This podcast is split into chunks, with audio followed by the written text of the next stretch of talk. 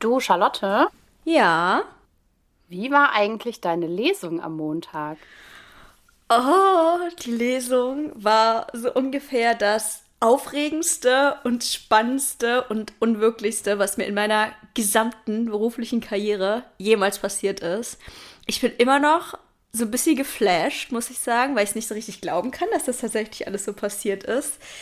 Aber es war einfach nur richtig, richtig schön, richtig toll und es hat so viel Spaß gemacht und ich habe dich zum ersten Mal gesehen. Das war auch so toll und die anderen Leute konnten es gar nicht glauben, dass wir uns noch nie gesehen haben, weil die denken, hä, aber ihr nehmt doch mal den Podcast auf.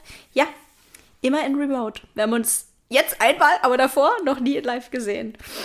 Ja. Das stimmt, das stimmt und das war so lustig, weil ähm, ich, ich kam ein bisschen spät. Ähm, also nicht zu spät, aber knapp, kurz vor knapp.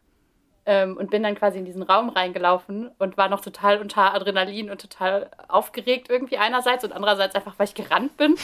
Und dann habe ich dich da halt sitzen sehen und ich dachte mir halt vorher so, okay, wie, wie werde ich mich verhalten, wenn ich Charlotte das erste Mal sehe? Und es war halt gar nicht so, ich habe dich gesehen und hatte instantly das Bedürfnis, zu dir hinzurennen und ah, zu machen. Voll. Und genau das habe ich dann auch gemacht. Äh, aber ich dachte halt so, okay, ich äh, werde ihr so winken und dann werde ich mich so hinsetzen und dann können wir irgendwann reden. Und es war sofort so, okay, alles über Bord geworfen, ich muss jetzt dahin rennen, auch wenn sie gerade auf einer Bühne sitzt und wahrscheinlich super krass aufgeregt ist.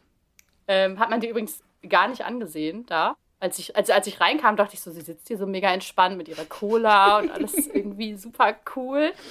Ähm, aber dann konnte ich, konnte ich nicht an mich halten. Ich hoffe, das war okay. Ja, es war okay. Ich fand es richtig schön und ich fand es auch irgendwie so schön, dass sofort so ein krass vertrautes Gefühl da war. Es war nicht seltsam, dich zu sehen. Es war einfach, es ist einfach so normal irgendwie. Und das fand ich so schön, dass es, keine Ahnung, sich richtig natürlich angefühlt hat.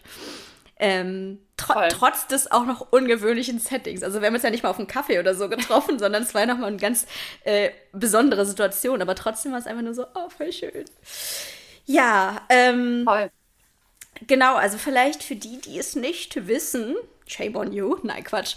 Ähm, hm. Ich hatte am Montag meine aller, allererste Lesung zu meinem Buch, was ich geschrieben habe, äh, La Vie auf Philosophie. Das, ähm, ja, das ist ein Sammelband mit feministischen Texten, die ich über die Jahre geschrieben habe. Und äh, da habe ich eine Einladung bekommen nach Düsseldorf. Sehr, sehr cool.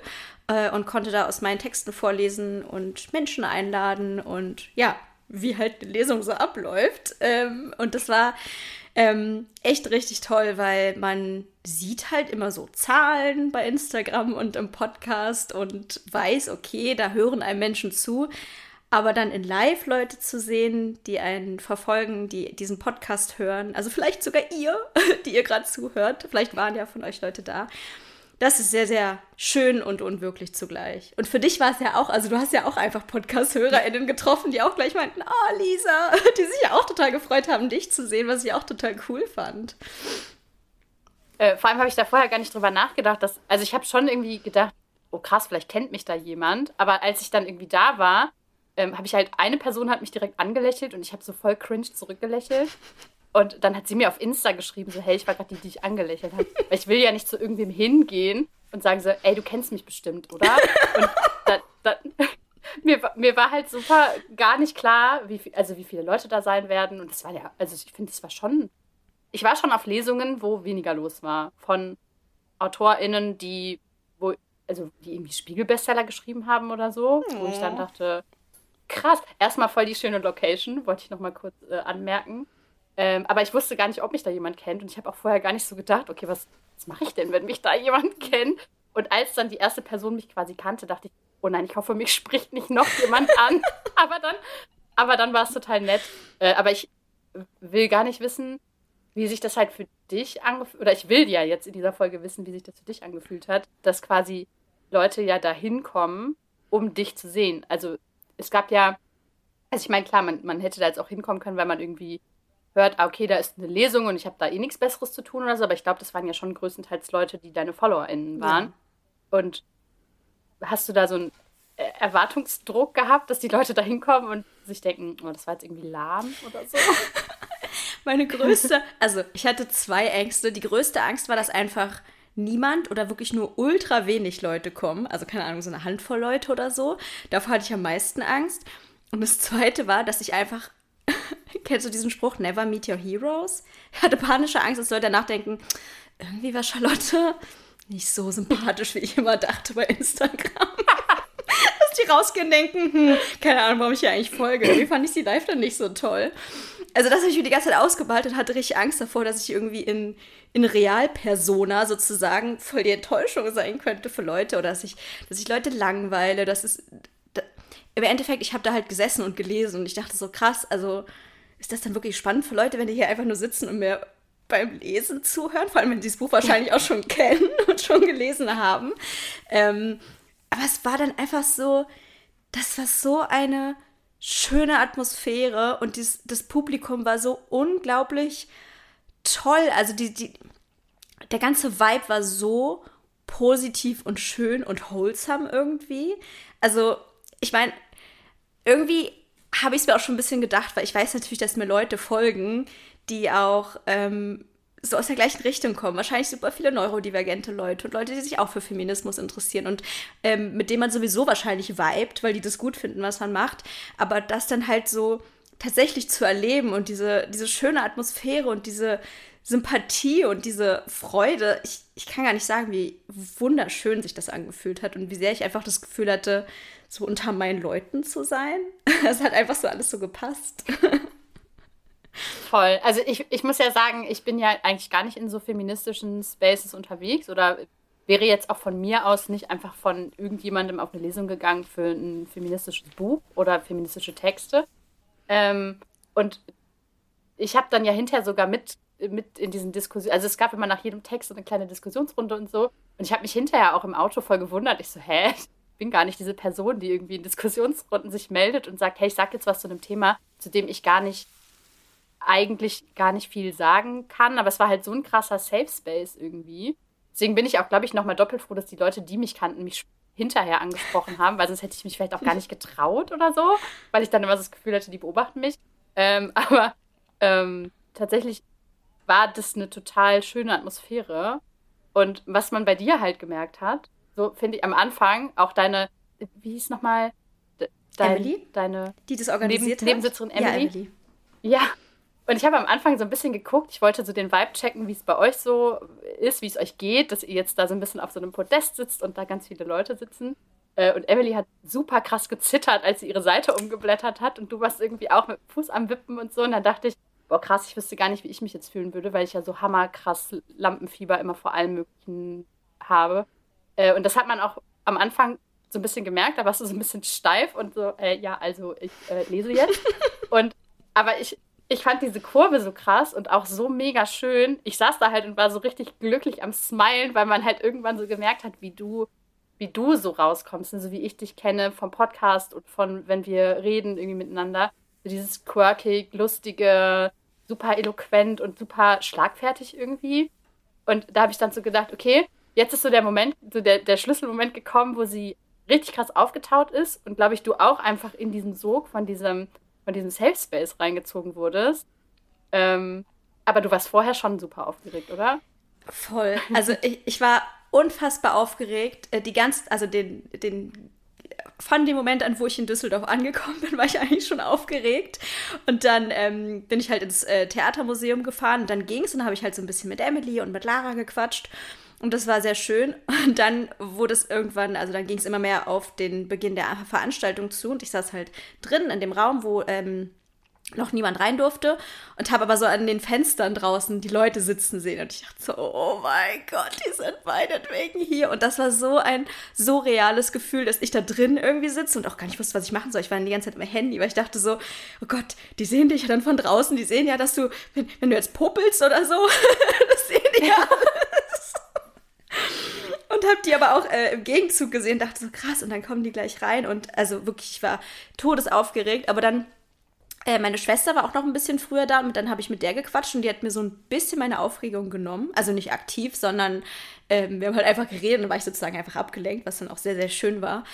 Ähm, aber als es dann losging, also wirklich mein Herz hat so doll geklopft, ich hatte auch panische Angst, mich zu verlesen und ich, also ich habe gar nicht richtig irgendwas mitbekommen. Also es war so ein bisschen, als ob ich am Anfang so außerhalb von mir selbst wäre. Ich habe auch nicht ins Publikum geguckt. Es war so mein Wischiwaschi-Blick so auf 100 Prozent.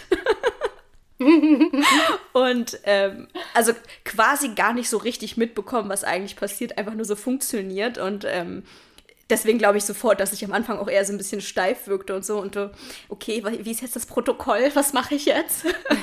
Aber ähm, auch durch das schöne Publikum hatte ich das Gefühl, ähm, also anders gesagt, wenn ich in Gruppen bin von Menschen, ist ja erstens Masking sowieso meine Go-To-Strategie und ich bin auch oft dann super ruhig, kann nichts sagen, weiß nicht, was ich sagen soll, weiß nicht, wie ich mit Menschen connecten soll und so weiter und fühle mich super unwohl. Aber dieses Gefühl, die sind meinetwegen hier, die mögen mich ja schon. Ich habe ja schon deren Sympathie, hat mir so die Sicherheit gegeben, auch ich selbst sein zu können und dann auch Witze machen zu können und ähm, mich nicht verstellen zu müssen. Und das war ein super schönes Gefühl. Ja.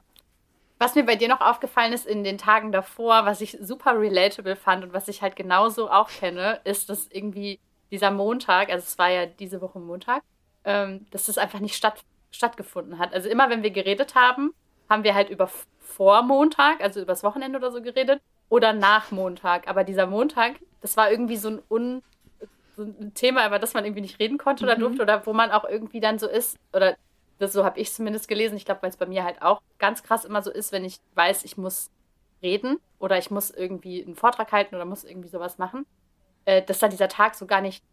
Ich, ich ignoriere das einfach so lange, bis ich halt irgendwie im Auto oder im Zug oder so sitze, Voll. weil davor kann ich darüber nicht nachdenken, sonst sterbe ich. Mhm. Ja, War das so? Äh, auf jeden Fall. Also erstens hatte ich ja diese krassen vielen Ängste, ne? Also ich habe mir ausgemalt, dass die Bahn super verspätet ist, dass ich zur Lesung hetzen muss, dass niemand kommt. Also ich habe mir alles ausgemalt, was schiefgehen kann. Ich habe mich nicht getraut, mir vorzustellen, wie ich es mir wünschen würde. Also unterbewusst hatte ich irgendwie, glaube ich, schon so eine Vorstellung. Ich habe mich aber nicht getraut, mir aktiv vorzustellen, was könnte da wohl so passieren und so. Und kommt Lisa wirklich und alles diese Dinge. Ich habe mich nicht getraut, darüber aktiv nachzudenken, weil ich so Angst hatte, enttäuscht zu werden irgendwie davon, dass irgendwelche Sachen schiefgehen könnten. Ähm, und deswegen war das dann auch tatsächlich, als ich da war, dass ich so dachte, das, das passiert jetzt wirklich. Ich glaube das einfach gerade nicht.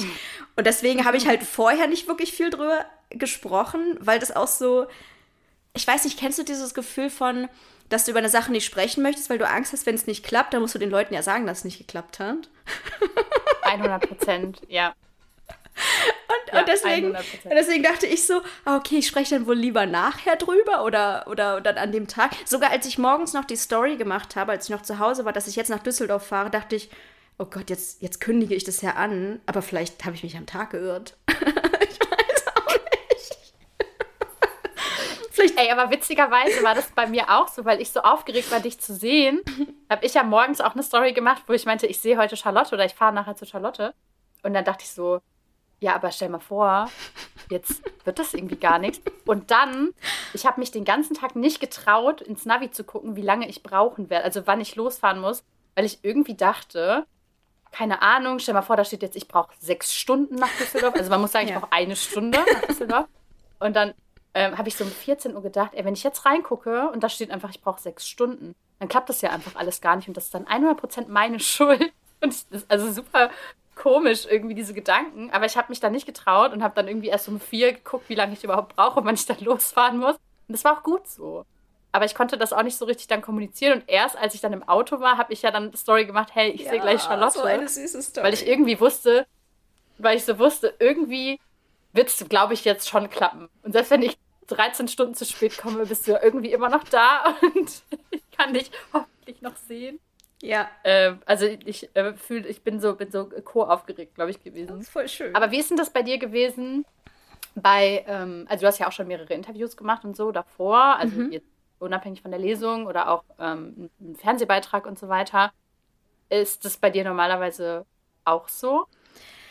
Mit der Aufregung? Ähm, also bei mir kommt es also bei mir, also Live-Sachen sind für mich super, super aufregend. Zum Beispiel das Fernsehinterview, da war ich keine Sekunde aufgeregt, weil das für mich so war, das wird ja alles noch geschnitten und wir sind ja jetzt hier alles nur unter uns und so. Das war für mich irgendwie gar nicht aufregend, weil ich nicht das Gefühl hatte, also live performen zu müssen. Das ist für mich irgendwie richtig, richtig äh, aufregend. Und Vorträge finde ich, also Vortrag ist für mich noch was ganz anderes als eine Lesung, weil bei einem Vortrag denke ich so, okay, da hören die Leute ja inhaltlich zu und was, was ist, wenn ich da Müll erzähle? Und dann muss ich mir das ja auch merken und ich kann mir eigentlich nie was merken und dann müsste ich die ganze Zeit vom Zettel ablesen.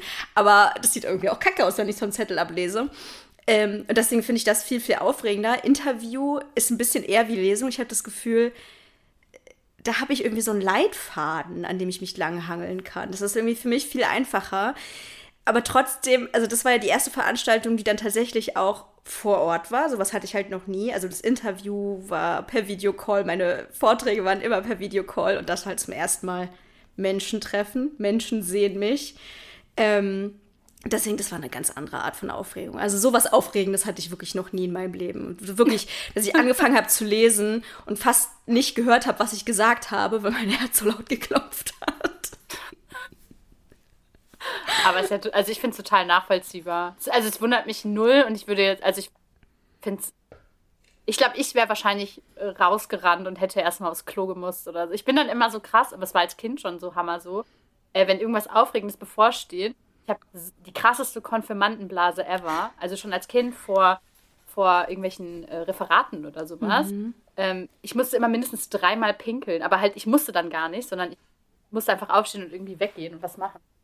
Ähm, und auch heute ist es noch so, also mittlerweile ist es tatsächlich so, dass wenn irgendwelche Anfragen reinkommen, zum äh, Vorträge, Interviews oder sowas, und dann erzähle ich das meinem Freund und seine Reaktion ist immer, ah, okay, da muss ich in Urlaub fahren. Weil es wirklich, man kann es mit mir zwei Tage vorher wirklich nicht aushalten und das ist auch scheißegal, um was es da geht.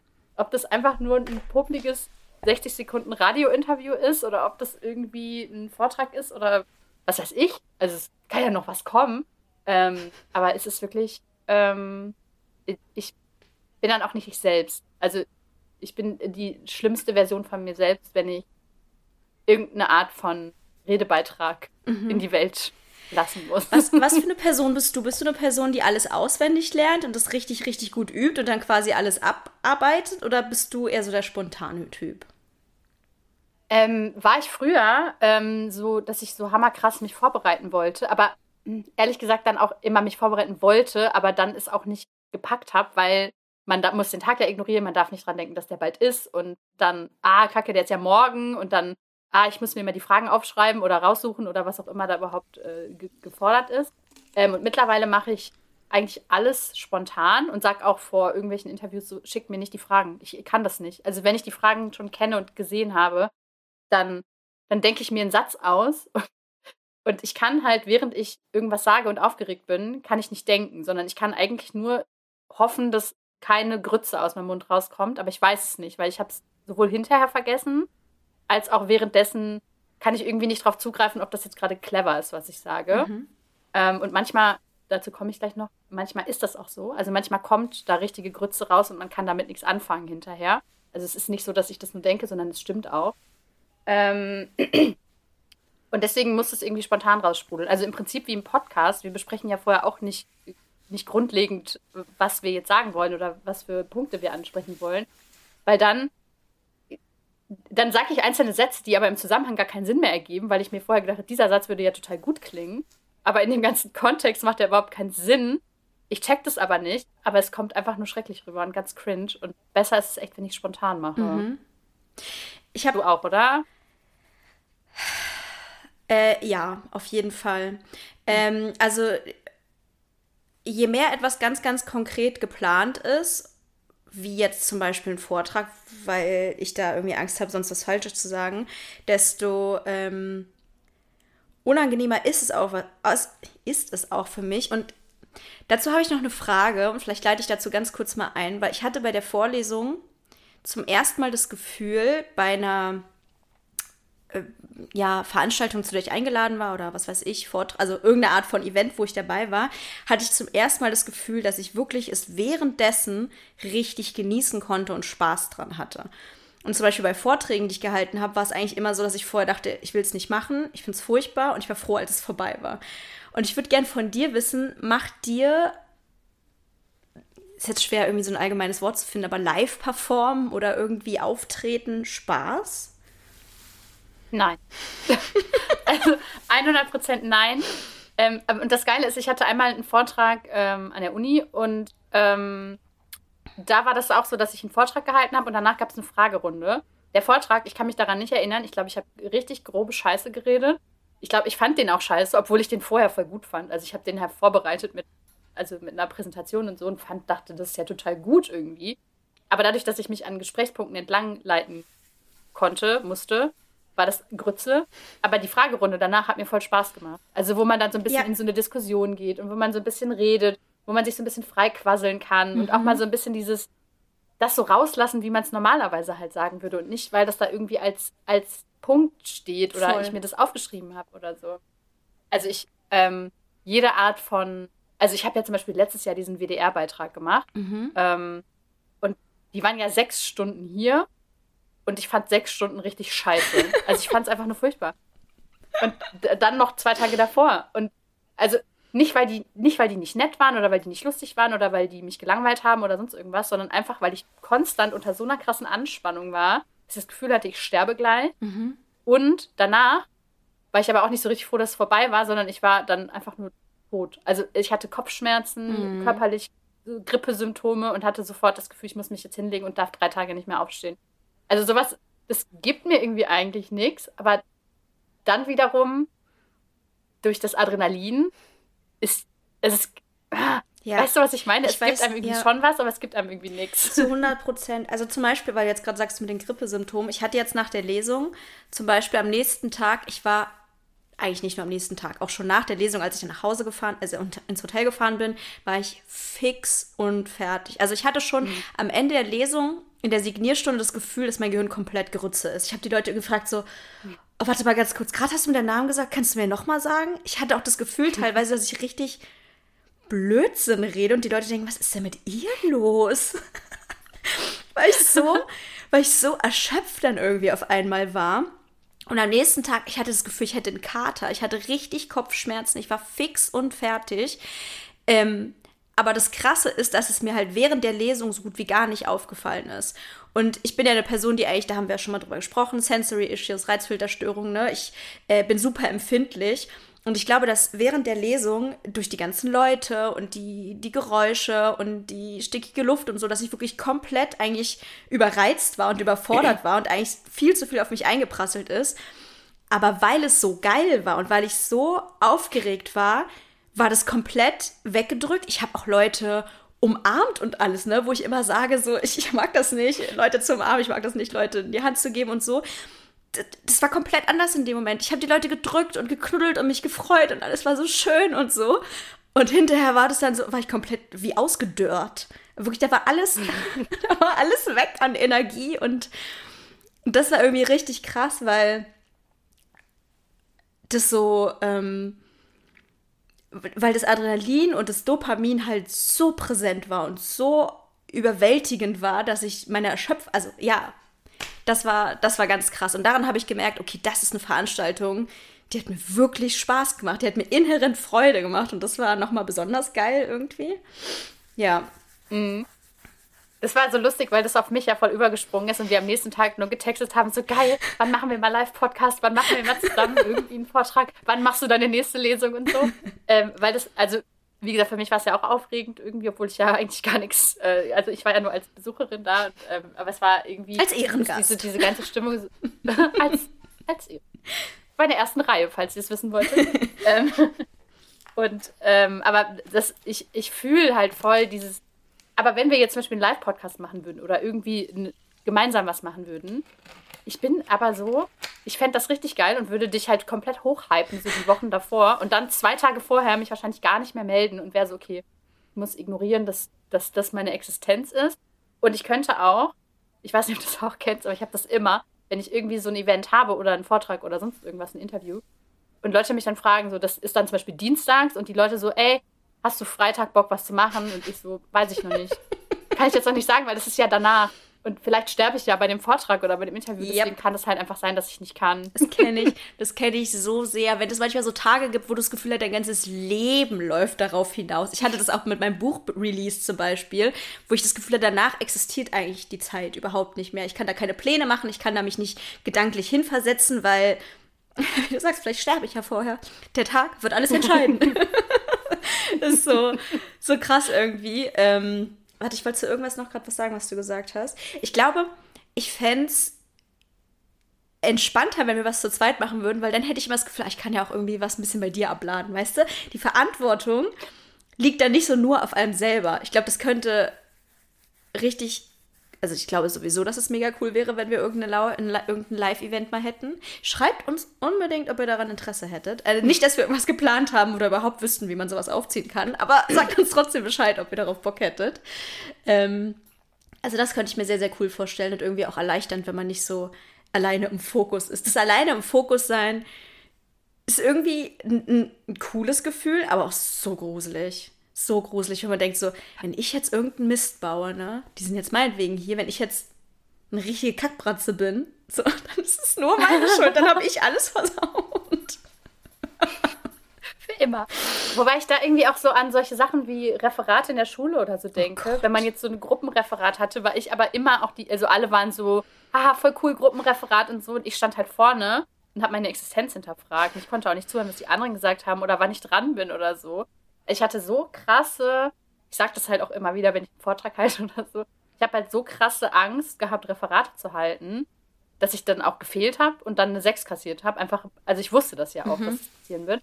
Äh, und ich sage immer, es rächt sich jetzt, weil jetzt ist mein Gesicht im Internet und ich lasse mich den ganzen Tag bewerten und beurteilen von völlig fremden Menschen und werde zu Vorträgen und, äh, und Interviews eingeladen oder so.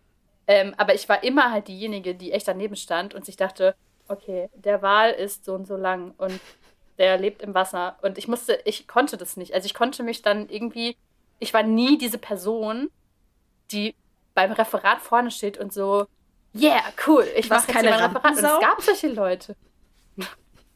Denkt man das etwa?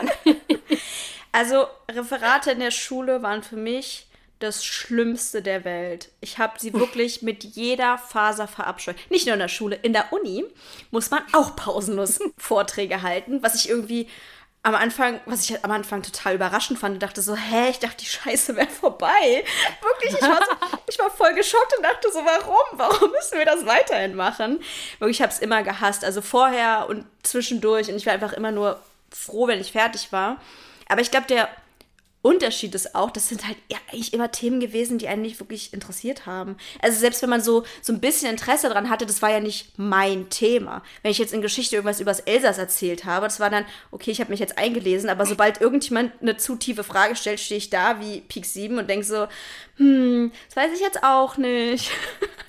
aber bei meinem Buch bin ich jetzt nicht davon ausgegangen, dass eine Frage kommt, wo ich denke, oh, muss ich jetzt erstmal googeln, keine Ahnung. Aber ich, ich denke da an ein Referat, ich glaube, das war in der achten oder neunten Klasse, wo wir über uns, über uns und unseren Tagesablauf erzählen. Also es ging im Prinzip auch nur darum, dass man was vorlesen sollte, was man schon geschrieben hatte. Also es war gar nicht richtig ein Vortrag, sondern eigentlich nur, was man vorlesen sollte. Und ich habe dreimal gefehlt. Also ich wusste, dass wenn ich, solange dies, diese Präsentationsreihe halt stattfindet, so werde ich noch drankommen. Das heißt, ich habe dreimal geschwänzt. Ich glaube, das war Deutsch. Ähm, und musste es dann trotzdem machen, oh. also hinterher dann. Und ich dachte echt, okay, mein Leben zieht an mir vorbei. Es ist einfach, macht keinen Sinn. Und ähm, ich war so hammer aufgeregt, dass sich meine Stimme so richtig hart überschlagen hat. Und meine Lehrerin meinte hinterher so, ja, man hat jetzt irgendwie schon gemerkt, dass du total aufgeregt warst. Und eigentlich, also eigentlich gibt es ja gar keinen Grund. Und ich denke mir halt so, Alter. der Grund ist, dass ich vor der Klasse stehen muss und was vorlesen muss. Und dadurch, dass ich das schon so lange aufgeschoben habe, es wird ja nicht besser, ne? wenn man es dann halt immer schiebt und schiebt und schiebt, dann wird es ja immer eigentlich noch schlimmer. Zumindest ist es bei mir so. Ähm, am besten ist, wenn man mir so fünf Minuten vorher Bescheid sagt, hey, du musst gleich einen Vortrag halten. Oder wenn man in der Schule war und jemand anders war krank und deine Präsentation wäre es in der nächsten Stunde gewesen, dann so, ja, dann ziehen wir euch vor, so, jetzt, jetzt macht das. Das hat immer am besten funktioniert. Aber sobald ich davor Zeit habe, um zu overthinken und um zu wissen, dass das stattfindet, ja nicht mehr normal. Ich glaube, was in der Schule oder halt auch in der Uni auch so schlimm ist, ist, dass du ja erstens eine Note bekommst. Das heißt, du kriegst ja eine Instant-Bewertung. Danach melden sich Leute, um zu sagen, wie der Vortrag war. Wie furchtbar ist das denn? Wenn nach der, Le nach der Lesung jemand sich gemeldet hätte und gesagt hätte, also, mh, hm, dann zittern den Händen am Anfang, fand ich ja schon ein bisschen unprofessionell. war ich gestorben. also dieses Instant bewertet werden, finde ich schon mega schlimm. Und das ist ja auch nicht ein wholesomes Publikum, was da sitzt und denkt so, oh, ich will hören, was Lisa zu sagen hat in der Schule, sondern so, oh nee, ein Vortrag nervt mich, aber ich muss mich dann auch vielleicht melden, um einen guten Eindruck zu machen. Na gut, stelle ich immer irgendeine fiese Frage, die sie wahrscheinlich nicht beantworten kann. Und dann noch die Argusaugen der Lehrerin oder des Lehrers. Also das ist ja auch eine richtig bedrohliche Situation. Und ich habe sogar das Gefühl, dass man dadurch Vorträge, weil man die halt in der Schule unter so gruseligen Bedingungen halten musste, mit so Gefahr verbindet. Weil. Voll. 100 Prozent. Und das Ding ist, ich habe halt immer, konstant immer, wenn ich mit anderen Leuten arbeite, also auch wenn ich zum Beispiel mit anderen Content-Creatern arbeite und denen zum Beispiel ein Video schicke, weil man zusammen was machen will oder so, da habe ich das halt auch, dass ich am Anfang von diesem Video, wenn ich das aufnehmen muss, obwohl ich alleine bei mir zu Hause bin, denke, diese Person wird gleich das Video sehen und wird mich bewerten und wird sagen, ja, okay, gut, kann man mitarbeiten. ähm, aber ich habe das halt immer auch so krass bei Interviews und mir ist es einmal passiert, jetzt in meiner Laufbahn als äh, Content Creatorin, äh, dass ich ein Interview gegeben habe am Telefon äh, für einen Radiosender und ähm, das ist nicht genommen, also das ist nicht ausgestrahlt worden. Aber es wurde auch nichts dazu gesagt. Ähm, weil ich glaube, das war nämlich wieder eins dieser Dinge, wo ich mir vorher Stichpunkte gemacht habe, weil ich glaube, ich habe ich habe wirklich komplette Kacke gelabert. Na, es ist nicht so, dass ich mir einbilde, dass ich einfach nicht bühnenreif bin oder einfach nicht gut vor Leuten reden kann, sondern es stimmt halt auch. Also es gibt Tage, da läuft das richtig, richtig gut und ich denke so, oh cool, hey, ich war ja voll eloquent, krass. Und dann gibt es Tage, wo ich einfach nur so, ja, äh, genau, also so war das dann. Hä? Keine Ahnung, so. Mhm. Und dieses Interview ist auf jeden Fall nicht genommen worden. Und an dieses, daran denke ich halt, wenn mich jemand für ein Interview anfragt oder so, bin ich immer so, ja, gut, damit wir dann jetzt hier wieder eine Stunde was machen und dann wird das nicht genommen, weil ich zu kacke bin für euch. Also irgendwie mhm. dieses Gefühl, bewertet zu werden und auch dieses Gefühl, dass diese Interviewerin dann wahrscheinlich da saß und sich während des Interviews schon dachte so, mh, ei, ei, ei, ja, muss ich mal gucken, ob wir das hinternehmen können. Das war für mich so ein schlimmes Gefühl irgendwie, mhm. weil ich so dachte, aber das ist ja normal irgendwie. Also man, ich finde es ehrlich gesagt weißt, nicht normal. Also dir eine Stunde deiner Zeit zu klauen, ich nehme mal an, das war auch unbezahlt. Und dann hinterher Klar. dich nicht mal darüber zu informieren, dass es nicht ausgestrahlt wird. Ich finde, da hast du nichts falsch gemacht, sondern ich finde es mega assi von der anderen Person. Richtig assi. Also auch wenn du Grütze erzählt hast, das hätte man wirklich komplett anders regeln müssen. Das Ding ist, ich weiß ja nicht mal, dass ich, ob ich so viel Grütze erzählt ja. habe oder ob da sogar da was bei gewesen wäre. Weil manchmal habe ich das so, dass ich meine also Vorträge oder Interviews hinterher nochmal angucke mhm. und denke, ah, das war ganz cool. Mhm. Das ist so wie im Podcast. Ja. Ich weiß ja nach dem Podcast auch nie, was wir geredet haben. Und dann höre ich den und denke so, hä, voll clever irgendwie. Wo kam das her? Wo, war, ja. wo kam dieser Gedanke her ja. plötzlich?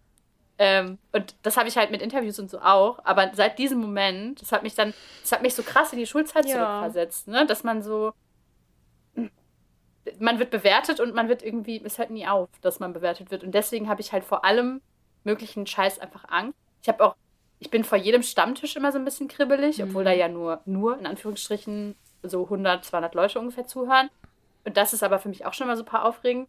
Manchmal, je nachdem, was wir für ein Thema haben, denke ich vor dem Podcast so, mh, mm, spicy irgendwie, so ein bisschen, weiß ich, also kribbelig, jetzt nicht, nicht Angst oder so, aber es ist schon teilweise ein unangenehmes Gefühl oder so das Gefühl so, mh, mm, okay, irgendwie ist es jetzt nicht so geil, weil ich, aber ich weiß ja, wenn, wenn im Podcast ich irgendwas erzähle, was irgendwie Quatsch ist oder so, dann schneiden wir das raus und ihr werdet das niemals zu hören bekommen. Aber trotzdem sind auch solche Sachen aufregend für mich. Was wiederum gar nicht aufregend für mich ist, ist zum Beispiel ein Reel hochladen, was ich selber alleine zu Hause aufgenommen habe, wo mich nicht instant jemand bewerten kann obwohl ich da schlechte Kommentare drunter bekomme, obwohl, also, ne, obwohl da irgendwie Leute mir schreiben, hä, finde ich irgendwie voll doof oder du siehst da voll kacke aus oder so. Irgendwie juckt mich das dann nicht so, weil das keine, ich sehe die Leute mhm. ja nicht oder ich äh, rede ja nicht aktiv mit den Leuten, sondern das sind ja im Prinzip nur gesichtslose ja. Profile. Das finde ich krass, weil ich gerade dachte, irgendwie ist es bei mir genau andersrum. Weil ich zum Beispiel bin vor der Podcast-Aufnahme nie aufgeregt und habe auch insgesamt das Gefühl, ähm, vor allem wenn es so nichts ist, wo ich mich jetzt explizit darauf vorbereiten muss oder einen Text runterrattern muss oder so dieses Vortragsartige, wenn es jetzt nicht gerade das ist, hat sich meine Aufregung so eigentlich ziemlich gelegt. Also ich glaube, da bin ich wesentlich weniger aufgeregt und auch selbstsicherer geworden die letzten Jahre. Aber was zum Beispiel das Thema Reels oder Beiträge oder auch Werbung angeht, ich, es, es ist jedes Mal für mich einfach, ich habe jedes Mal Panik davor, das zu veröffentlichen. Ich habe wahnsinnige Angst vor dem Feedback. Ich habe immer das Gefühl, es sieht komisch aus, es ist weird. Also das ist für mich richtig, richtig krass aufregend. Und ich finde es manchmal, manchmal denke ich so, okay, ich mache jetzt seit, ich weiß nicht, zwei oder drei Jahren regelmäßig Werbung auf meinem Kanal. Und jedes einzelne Mal, wenn ich es hochlade, habe ich so eine Panik davor und denke so, oh Gott, oh Gott. Und ich frage mich, warum das so ist, warum ich das so so gruselig finde. Also ich glaube, dass ich insgesamt mit dem Thema Videoaufnahme große Probleme habe. Das ist bei der Lesung kann ich ja sitzen und witzig sein und irgendwie coole Sprüche machen. Aber sobald eine Kamera auf mich zeigt, habe ich das Gefühl, weiß ich nicht, bin ich irgendwie komisch. Keine Ahnung. Kommt drauf an, ob es meine eigene Kamera ist und ob noch jemand mit im Raum ist bei mir. Also diese ganzen Sachen, die ich komplett alleine mir zusammenbastel irgendwie und wo ich auch selber absolut die Kontrolle darüber habe, wie das veröffentlicht wird. Also ich schneide das selber, ich mache die Untertitel selber, ich gucke genau, welche Art von Inhalt ich irgendwie veröffentlichen kann. Ich glaube, wenn jetzt irgendwie, keine Ahnung, Pro7 zu mir kommen würde und würde sagen, willst du um 20.15 Uhr eine, eine Doku machen, die du komplett selber drehst, alleine und selber schneidest, da wäre ich 0% aufge... Wahrscheinlich an dem Tag der Veröffentlichung oder so würde ich wahrscheinlich denken, so, okay, hm, vielleicht ist es doch nicht so geil. Einfach weil ich manchmal denke, es ist doch nicht so geil. Aber da wäre ich ja nicht aufgeregt vor der Kamera oder so. Mhm. Oder da mhm. wäre ich ja nicht aufgeregt, den. Äh, ja, weil, weil ich irgendwie das. Ich habe das Gefühl, zum Beispiel bei Interviews oder auch als der WDR hier war, da war halt ein Tonmensch, da war ein Kameramensch und noch ein zweiter Tonmensch. Und dann, ich sitze da und ich denke nicht darüber nach, wer mich hinterher am Fernseher beurteilt oder mich scheiße findet, sondern ich denke darüber nach, ob diese drei Personen, die dabei sitzen, sich denken, boah, kacke, dass wir Lisa ausgewählt haben und nicht irgendwen anders, der das vielleicht viel besser gemacht hätte.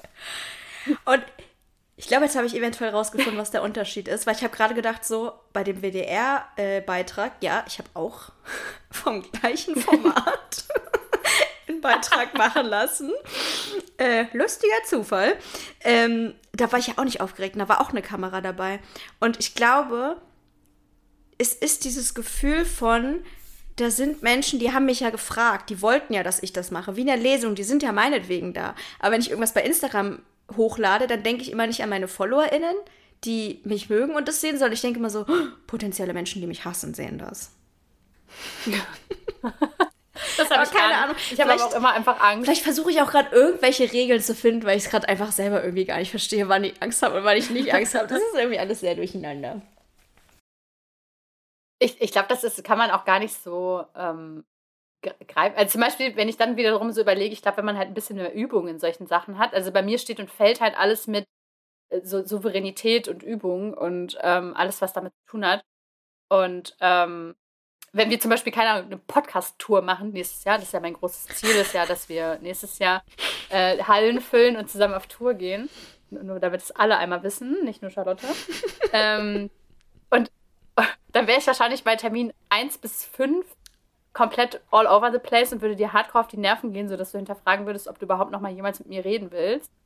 Ähm, und dann danach wäre ich wahrscheinlich my quirkiest self und würde da halt performen und entertain. Weil, also, wenn man halt sowas irgendwie regelmäßig macht, ich habe ja auch im Vertrieb gearbeitet zum Beispiel. Und die ersten, okay, das war das erste halbe Jahr oder so, wo ich vor jedem Termin einfach Reizdarm hatte und dachte so, nein, ich schaffe ich schaff's einfach nicht. Ich habe Angst, dass mich mein Kunde beurteilt und sich denkt, was ist sie denn für eine? Ähm, aber dann war das halt gar nicht mehr so, sondern das hat mich halt total kalt gelassen. Also frage ich mich, ob ich einfach zu wenig Übung in diesen Dingen habe, weil ich halt in der Schule auch immer gefehlt habe bei Vorträgen. Ja, ich glaube, also ich glaube, dass Gewohnheit und Übung wirklich ein riesen, Riesenfaktor ist, definitiv. Also das habe ich ja auch äh, vorhin gesagt, also ich habe das Gefühl, dass mit den letzten Jahren auch viel für mich normaler geworden ist. Und zum Beispiel das mit der Lesung war ultra aufregend, aber wenn das vor drei Jahren gewesen wäre, also ich wäre gestorben. Zwei Wochen vorher wäre ich schon tot umgefallen. Schade, fällt aus.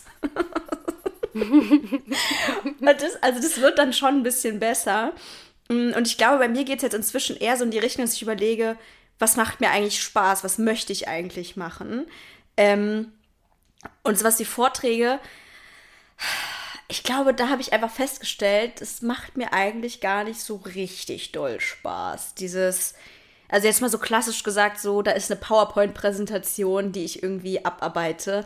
Ich glaube, das ist jetzt eher so nicht mein Ding. Aber wenn jetzt jemand zu mir sagen würde, sag mal, Charlotte, kannst du mir mal spontan erklären, ähm, oh, keine Ahnung, jetzt fällt mir gerade nichts ein, ähm, was liberaler Feminismus ist, dann würde ich sagen, ja klar, kann ich dir in fünf Minuten erklären. Also mache ich ausführlich, ne? Aber wenn das halt so einen Kontext hat von, ja, hier ist Charlotte Suhr und die halt aus einem wissenschaftlichen Vortrag, dann denke ich mir so, nee, auf gar keinen Fall. Also, vielleicht liegt es an einer Erwartungshaltung, ich weiß es nicht so genau. Keine Ahnung. Aber das Ding ist halt bei mir, ich denke, ich sage aber zu sowas auch immer ja. Also du bist halt da einfach schon einen Punkt weiter, glaube ich, dass du sagst, du machst halt nur die Sachen, die du auch so inhärent Bock hast. Und ich sage einfach zu allem ja, weil ich halt auch ein bisschen dieses Dopamin-Seeking, glaube ich, damit mache. Also wenn mich jemand anfragt für irgendwas, sage ich, ja klar, cool, machen wir. Weil ich in dem Moment, ist halt auch voll geil, voll geil. Ähm, ich, also ich habe das auch schon auf Instagram gesagt, deswegen kann ich es ja hier auch sagen. Ich habe jetzt bald einen ARD-Beitrag. Das ist nochmal ein deutlich größeres Projekt, als äh, wir das im WDR hatten.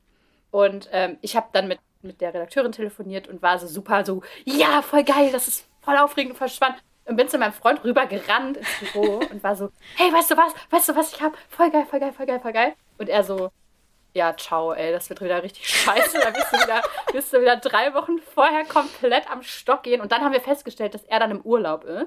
Also er ist dann eh im Urlaub, nicht absichtlich, weil ich da einen Vortrag habe, sondern, äh, sondern einfach so. Und dann war ich sofort so, wie soll ich das alleine durchstehen? Ich weiß ja, wie ich davor bin und dann bin ich ganz aufgeregt und denke, ich sterbe, bevor das losgeht und dann muss ich da alleine mit dem Auto hinfahren und ganz furchtbar. Aber ich sage immer ja, weil dieser, dieses High, was man hat, wenn man angefragt wird oder wenn man so weiß, boah, mein Vortrag, das wird richtig cool und da werde ich das machen und das machen und das machen und das machen, das kann dir halt nichts anderes geben irgendwie. Deswegen sage ich halt immer Ja zu sowas, auch wenn ich es eigentlich gar nicht so richtig 100% machen will. Ich finde es lustig, dass du sagst, dass ich da schon weiter bin, weil ich immer eher denke, so, nee, du bist einfach viel schlauer als ich. Du bist einfach viel schlauer und die viel bessere, keine Ahnung, Geschäftsfrau oder du weißt einfach viel besser, dich zu vermarkten. Weil ich denke immer so, ich lasse mir eigentlich so viele Chancen entgehen. So, was wäre denn, wenn das mein Durchbruch wäre oder so? Aber so in mir drin, ich kriege eine Anfrage und mein erster Gedanke ist erstmal so, boah, nee, Das ist wirklich immer das Erste, was ich denke. Außer bei der Lesung. Außer bei der Lesung, da dachte ich erst so, ha. Aber bei normal, aber normalerweise auch beim WDR, also wirklich bei allen möglichen Sachen denke ich immer so, boah, nee, kein Bock. Und bestimmt zahlen die auch gar nicht. Und nee, das ist mir alles viel zu anstrengend, gar kein Bock. Und dann muss ich mich richtig überwinden, das zu machen. Aber ich glaube, dass du das viel schlauer machst. Ich glaube, das ist so äh, jobtechnisch äh, wesentlich sinnvoller, als immer zu sagen, nee, keine Lust. Ich schwöre dir, das hat mit Schlau nichts, und zwar absolut gar nichts zu tun, sondern es ist einfach nur dieser Moment, wo das Dopamin rausballert und mir sagt, ja, wir machen das. Wir machen das und zwar, wir machen das nicht so, sondern wir machen das auch noch hervorragend. Und dann mache ich natürlich bis dahin nichts, also auch wenn es ein, ein, Vortrag ist oder irgendwas an der Uni oder sonst irgendwas, mache ich nichts. Und dann mache ich das und denke so, ja, kacke, jetzt ist das ja gar nicht mit Explosionen und Konfetti und Knall und geil und wo ich so richtig meinen Punkt rüberbringen kann, wo ich vor drei Wochen noch dachte, dass ich das natürlich können werde. Ähm, und dadurch bin ich dann auch irgendwie immer, man ist ja immer so ein bisschen dann so, hm, ja, weiß nicht, ob mein Vortrag jetzt dann auch wirklich gut ist, dass jetzt Leute auch interessiert. Ähm, deswegen könnte ich sowas auch niemals machen, übrigens ohne, äh, wenn die Leute alle Kamera aus hätten und ich würde online Vortrag halten oder so mit mir selbst, würde ich mittendrin aufstehen und gehen. Also das würde ich nicht aushalten, wenn ich so gar keine Reaktion bekommen würde. Und auch bei diesem Uni-Vortrag war das so, da hatten ein paar Leute die Kamera an und ich habe immer Pausen gemacht, bis jemand geschmunzelt hat. Weißt du, ich konnte ohne diese. Also ich habe dann so einen Joke gemacht und keiner hat geschmunzelt und ich war so, okay, also ich gehe gleich, ne? Also wenn, so wenn jetzt keiner, wirklich keiner lacht, dann, dann ist wirklich Feierabend. Und dann hat jemand geschmunzelt und ich so, ah, okay, nächster Punkt. Uh. So, alles gut. Ich stelle mir gerade vor, wie du so richtig erwartungsvoll reinguckst. Na, will jemand lachen? Aber dadurch bin ich auch der beste Zuhörer, den man haben kann. Also im Sinne von, ich bin ein super krass aktiver Zuhörer, auch am Telefon oder so. Ich, ich gestikuliere, wenn jemand redet oder nicke oder mache irgendwie die ganze Zeit was und bin immer so, mhm, mhm, mhm. Ah, echt? Oh, krass, mhm. Und ich glaube, das geht Leuten halt hardcore auf den aber mir tut, also wenn Leute bei mir so sind und ich das Gefühl habe, ah ja, okay, du bist bei mir und du bist gerade voll im Flow mit mir, mir tut das total gut und dadurch bin ich ein richtig guter, aktiver Zuhörer, auch wenn ich manchmal gar nicht wirklich zuhöre, sondern nur einfach sehr aktiv irgendwelche Geräusche von mir gebe oder so. Mir fällt gerade auf, dass ich genau das Ich gucke dich auch die ganze Zeit an und nicke und lächle so. Ja. ja, Lisa, go on. Schön machst du das. uh. Ich finde einfach schön, dass wir beide gegenseitig unsere krassen Fangirls. Uns so empowern. Toll, Lisa, erzähl mehr.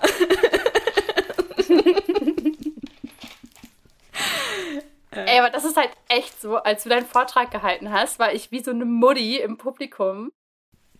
So und schön. war so, boah, sie macht das, sie macht das so toll. Also sie macht das so toll. Oh, wie kann, oh, sie ist so toll. Ich bin so froh, dass die ganzen Leute hier für sie sind und so. Oh. Ich, ich, ich bin eigentlich gar nicht so ein Mensch, aber ich war so richtig, also ich war, es hätte, also ich sag das jetzt hier im Podcast und danach nie wieder es hätte gut klappen können, dass ich da so richtig hart auf dich einen Hyperfokus kriege, weil ich habe dich gesehen und war sofort so, hatte so Herzchenaugen und war so richtig so, ich will eigentlich nur noch in meinem, mein ganzes restliches Leben mit Charlotte reden und auch eigentlich nur noch ihr alles erzählen. So, wenn, wenn man halt gerade so in so einen Hyperfokus auf jemanden reinrutscht, und dann habe ich mich so ein bisschen selber da wieder rausgezogen und habe gedacht, nein, nein, das ist gar nicht gut. Aber so war, ich war halt so, ich wollte nur das, nur das Schönste und das Beste an dem Tag irgendwie. So dachte süß. So, Voll so schön. schön. Voll schön. Ich finde es auch so schön, wie du mich so auch vorher und nachher so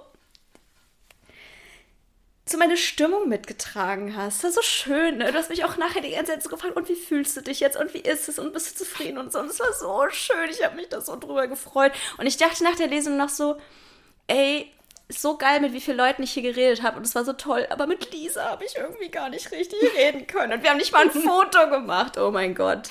Ich fasse es nicht, dass wir kein Foto zusammen gemacht haben. Also einfach so. Ja, die beiden Influencerinnen im Raum mhm. haben kein Foto zusammen. Influencerin of the Day, ja. Keine Ahnung, wie das passiert ist, aber es muss auf jeden Fall nochmal ein Treffen stattfinden, äh, wo wir ganz viel quatschen können. Also noch mehr als jetzt. Das also das kennt ihr ja noch gar nicht, dass wir uns viel unterhalten.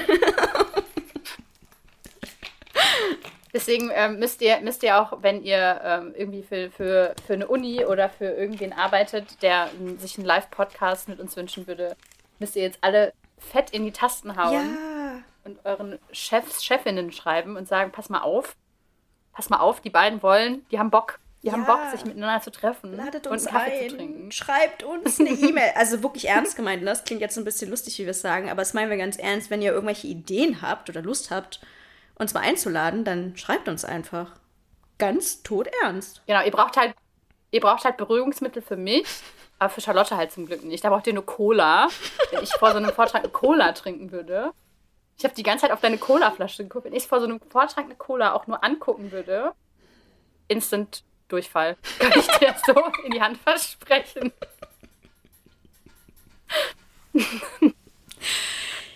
also, ja. Genau. Ich glaube, wir können für heute. Oder willst du noch irgendwas sagen? Nee. Nee.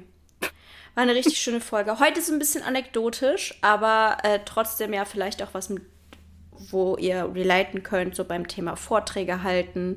Also ich meine, das muss man ja in vielen Jobs. Falls ihr Lust habt, könnt ihr, euch, könnt ihr uns natürlich ähm, immer davon erzählen oder sagen, wenn ihr irgendwas gefühlt habt in der Folge. Ihr könnt uns eine E-Mail schreiben an äh, an welche Adresse? Warte mal, Neurodiverdings. Podcast. Nee, Podcast at, at Ich verwechsel es jedes Mal. Podcast at neurodiverdings.de. Also podcast at neurodiverdings.de. Uh. Auch mal sexy. Ähm, und was mich in, in dem Zusammenhang super interessieren würde, ich weiß, dass in, äh, in unseren Communities auch äh, kleine Vortragsmäuse ähm, sitzen. Und vielleicht habt ihr ja den ultimativen Tipp oder irgendwie ein krasses Tool, wo ihr sagt, hey, das hat mir voll geholfen, zum Beispiel in der Uni Vorträge zu halten oder Vorträge, Vorträge zu halten oder Interviews zu geben oder so, weil ich glaube, ganz viele müssen das irgendwie im Job oder in der Uni machen und haben dann vielleicht irgendwie so einen, den goldenen Trick für mich jetzt speziell, mhm. die sehr, sehr, sehr krasse Vortragsangst und eigentlich Angst ja. davor immer hat. Und was mir gerade noch einfällt zum Thema Schreibt uns, Lisa und ich haben eben vor dem Podcast darüber gesprochen, dass wir es total spannend finden zu wissen, Äh, wer uns hier eigentlich so zuhört, seid ihr aus unserer Instagram-Community oder habt den Podcast vielleicht irgendwie anders entdeckt? Wurde der bei Spotify angezeigt oder hat euch irgendjemand aus eurem Bekanntenkreis den empfohlen? Äh, das wüssten wir super, super gerne, wie unsere Hörerinnenschaft sich so zusammensetzt, äh, weil wir leider auch gerade festgestellt haben, dass wir irgendwie von Spotify falsch, Spotify falsch einkategorisiert wurden. Wir sind irgendwie bei Gesellschaft. Und das ist irgendwie nicht so richtig das Richtige. Ich sehe ich seh immer, wenn ich uns, uns google, also was ich natürlich dreimal am Tag mache, ähm, dann sehe ich immer Gesundheit und Fitness. Und dann denke ich immer, ja, kommt 100% hin. Also es gibt eine mentale Gesundheit-Kategorie, äh, aber da sind wir irgendwie nicht. Ja, und das, das ist schade, weil wenn man sich unsere Bewertung, also die Anzahl der Bewertungen anguckt, dann müssten wir auf jeden Fall in dieser Liste mit drin sein. Und das ist irgendwie so ein bisschen fies, dass wir da einfach nicht mit drin sind. Vor allem, weil Gesellschaft ist so eine Kategorie, das kann halt alles sein. Also ja, bisschen doof. Ich finde, wenn, dann sollten wir wenigstens noch so in Humor und Unterhaltung sein oder so. Das wäre vielleicht auch noch nach der heutigen Kicherfolge Kate das wieder Kategorie so Ulknudelei und Co. Eine eigene Kategorie. Ja. Ähm, genau, ihr könnt uns aber auch bei Instagram schreiben. Äh, wir haben einen äh, eigenen Instagram-Kanal für diesen Podcast. Das ist neurodiverdings.podcast. Da könnt ihr uns äh, Privatnachrichten schreiben, aber auch an unsere einzelnen Kanäle. Lisas ist at TheUnormalBrain und meiner ist at Charlottchen mit Doppel-A. Genau. Ähm, und wenn ihr uns noch weiter supporten wollt, was wir uns natürlich sehr wünschen würden, dann könnt ihr auch eine finanzielle Spende dalassen via PayPal oder was noch viel cooler wäre, ein Steady-Abo abzuschließen. Dann haben wir nämlich mehr Sicherheit ähm, für die Zukunft. Und das ist sehr, sehr schön, wenn wir dann diesen Podcast endlich mal refinanzieren können. Genau, aber nächstes Jahr, wenn wir Hallen füllen, dann ist es kein Thema mehr. Nee. Also ihr müsst es jetzt nur für ein Jahr machen, weil nächstes Jahr sind wir fucking rich, weil wir halt die Feltins Arena voll machen mit unserem Gelaber und der Gackerei. Ganz genau. Äh, teilt dafür unseren Podcast. Vor allem, wenn ihr eine riesige Reichweite habt, dann teilt die noch umso mehr, äh, damit wir auch wirklich irgendwann Hallen füllen. Und kann man uns noch irgendwie supporten? Nö, das war's, ne? Doch, ihr könnt uns noch Aber Sterne ihr könnt uns, geben. wie gesagt, immer. Sterne könnt ihr uns geben. Ja. Bei Apple und bei Spotify. Bei Apple könnt ihr sogar Liebesbriefe schreiben, die ganz öffentlich einsehbar sind. Das wünscht sich jeder. Ja. Macht das auf jeden Fall. Die sind sehr schön, die, die schon da sind. Ja. Genau. Und das war's für heute. Und ihr dürft sagt, super gerne schreiben und ansonsten hören wir uns nächste Woche. Bis denn. Tschüss.